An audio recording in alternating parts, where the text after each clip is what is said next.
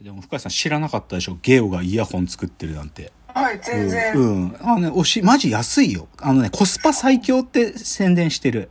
マジ1900円だから。だけど、この充電ボックス入れたら3回は充電できるし、僕が買ったやつ、一番さ再生、あの、連続再生時間が長いやつ買いたかったから、8時間、はいはい8時間つ電池充電いらないし、だだから最強クラス、はっきり言って本当に、はいはい。で、ゲオを超推し。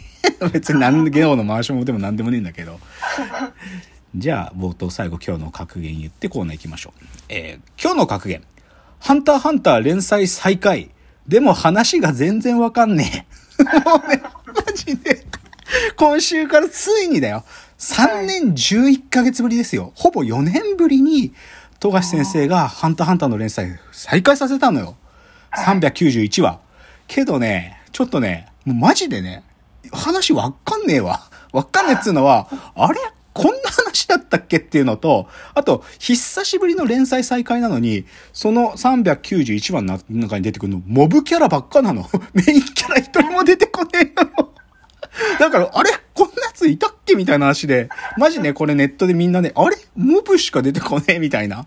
ちょっと、まあそういうたまたま段階だったんだろうけど、ちょっと連載再開嬉しいんだけど、ちょっとマジで話わかんねえなと思って、うん。これちょっと、僕、どっかでリハビリしなきゃ、ハンターハンター読み、もう進められないよ、これから。っていうのがちょっと、ハンターハンターのお話でした。ではコーナー参ります。えーロフトプラスワンへの道。えこのコーナーはサブカルリテラシー、サブカル知識の低い株式会社私は社員に竹之内がサブカル魂を注入し、いつの日かロフトプラスワンでのイベントに呼ばれる存在にまで自分たちを高めていこうという意識向上コーナーです。じゃあ今日のテーマ発表します。今日のテーマ。我がサブカルの師匠、姉、アーさんという女。ああ今日もこの話です。はいあのもうシンプルでね、これね、数回前に、あの、深井さんがお休みだった回や、186回、シャープ186で、漫画の紹介する時間があった時に、少し姉ちゃんの話に触れたんですよ。はい。で、まあ、ある意味僕、まあ、これたびたびね、ラジオトークのこの中では、まあ、姉ちゃんは僕にとっての先生なんで、姉ちゃんが僕に教えてくれたんだみたいなことはたびたび言ってたんだけど、で、ではいそれで特に漫画って文脈だとそれがはっきりしてたんで、そういうことちょっと言ったわけ。っていうのを、先週もちょっと喋ってたら、ちょっとお便り来ましてね。ちょっとお便りはい僕の手元にあるんで、ちょっと言いますね。えー竹之内さん、深谷さん、いつも楽しく拝聴しております。えー僕は竹之内さんの姉ちゃん会をずっと心待ちにしていました。実はこれまでに何度もリクエストしようと思いつつ、プライベートに関することだからと、その度に思いとどまってきました。でも、それがいよいよ実現するのですね。明日の朝は自宅の Wi-Fi ルーターの前で正座して待機します。竹之内少年をサブカル付けにしたきっかけであり、最初の師匠である姉ちゃんに興味津々ですというね、ホリビッシュさんからのお便り昨日届いていて、で、もう、まあね、いや、なんていうかな、よっぽどね、ちゃん、なんか聞いて、ちゃんと聞いてくださってるんでしょうね。なんか僕は、姉ちゃんなんていう、本当にちょろちょろちょろ出る出す、そんな言葉を聞いてると、あ、なんか、う竹野内の話の、なんていうか、元はね、姉ちゃんでできてんだなってことを、まあ、ご存知というか、多分それでこんなお便りを送ってくれたんで、もう、でも、その通りですよ。今日は、姉ちゃんの話をします。で、姉ちゃん姉ちゃんって言ってて、通称ね、うちの姉ちゃんは、あーさんって言うんですよ。まあ、竹之内綾子って言うんです。うちの姉ちゃんは。竹之内綾子、通称あーさんって言うんですよ。うちの姉ちゃん。はいだけど僕は姉ちゃんのことあーさんなんて呼んだことないの。おね、おね、うちのお母さんとか、あと、姉ちゃんのお友達がみんな、あ姉ちゃんのことあーさん、あーさんって呼んでて、で僕はお姉さんって呼んでるんです。もう、もう中学校の頃からお姉さんって呼んでるかもしれない。お姉さん、お姉さん。うん。で、その姉ちゃんが、まあ、あーさんで、あうちの、だから、今日、まずぜ大前提は、はい僕が散々なんかここでね、サブカルチャーだとかカルチャーだとかね、ごちゃごちゃごちゃごちゃ僕は言ってますよ、はっきり言って。けど、基本的にはそれは、姉ちゃんの受け売りから始まってるのよ、全部は。全部はというか、なんかこんな風に僕はサブカルチャーがどうだとかいう語る態度の根本は姉ちゃんによって形作られてるわけ。で、でね、ちょっとじゃあその、我が姉、あーさんの、ちょっと基礎情報をちょ、もうちょっとだけ言いましょうか。はい。うちの姉ちゃんはですね、1980年4月9日生まれなんで、僕の1歳上です。つまり、年子なの、うちは。ええうん。で、年子で竹之内家の長女なんですよ。はいはい。姉ちゃん長女で僕は長男で、まあこのね、姉、弟の二人兄弟なんですよ。うちっていうのは。うん。で、まあ、あーさんは今ね、何をしてるかというと、まあ、あんまり言っちゃうと怒られちゃうから、まあ、群馬にご在住です。あーさんは今も群馬に住まわれていて、あの、だから、竹野地家は基本的には僕も群馬で育ってるんで、だからあーさんは大学で群馬から一時は離れたけど、その後ずっと群馬で暮らして群馬でお仕事もしている人なんですよと。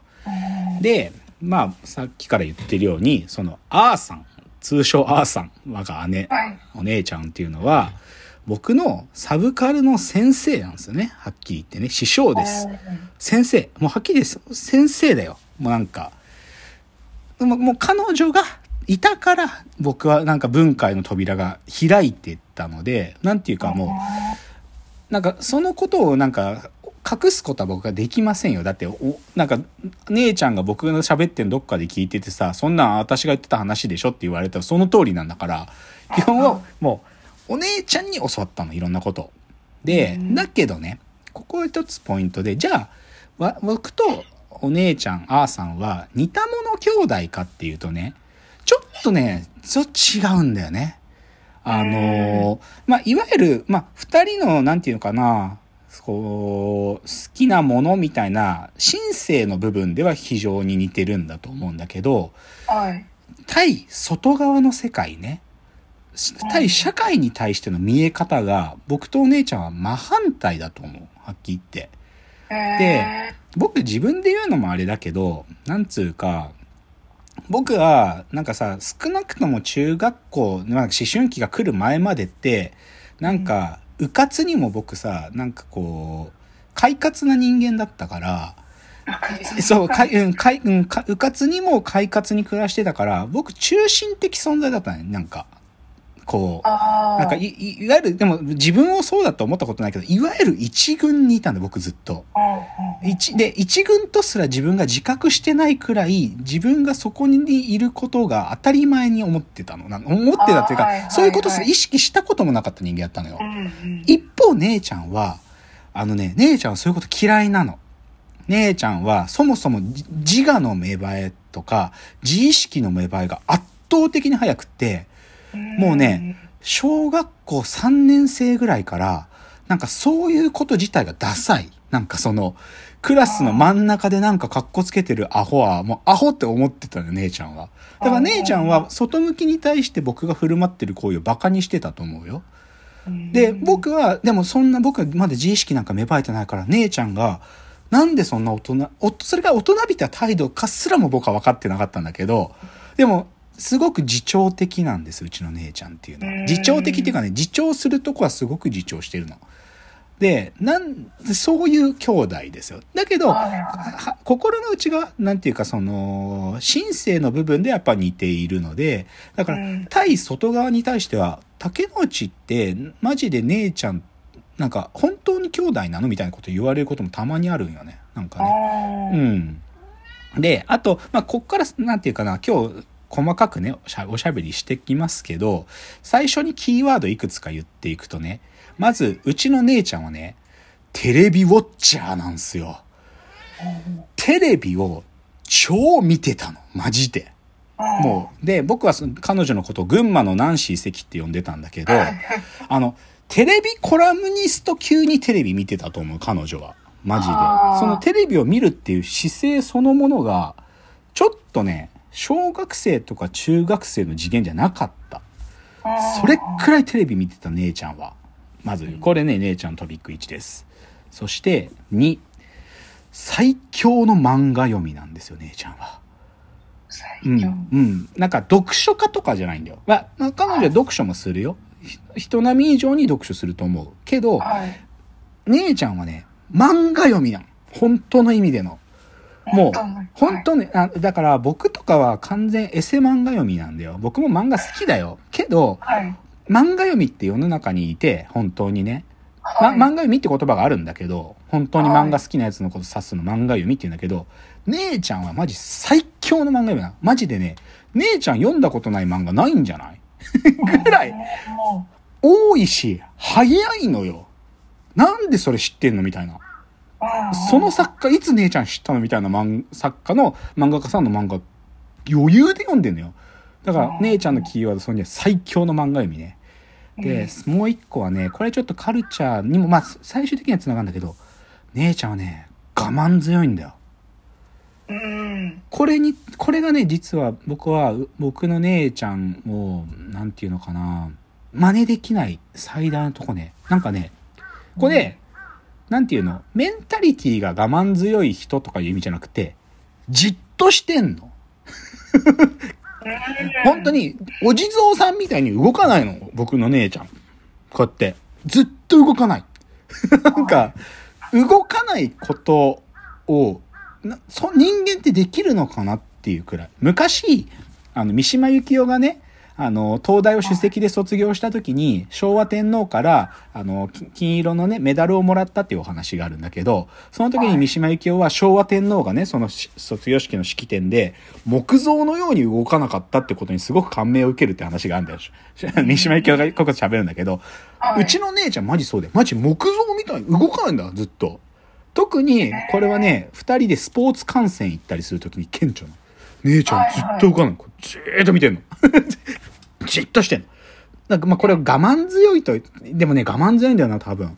だから、姉ちゃんはね、そういうね、動かない人なの。まずね。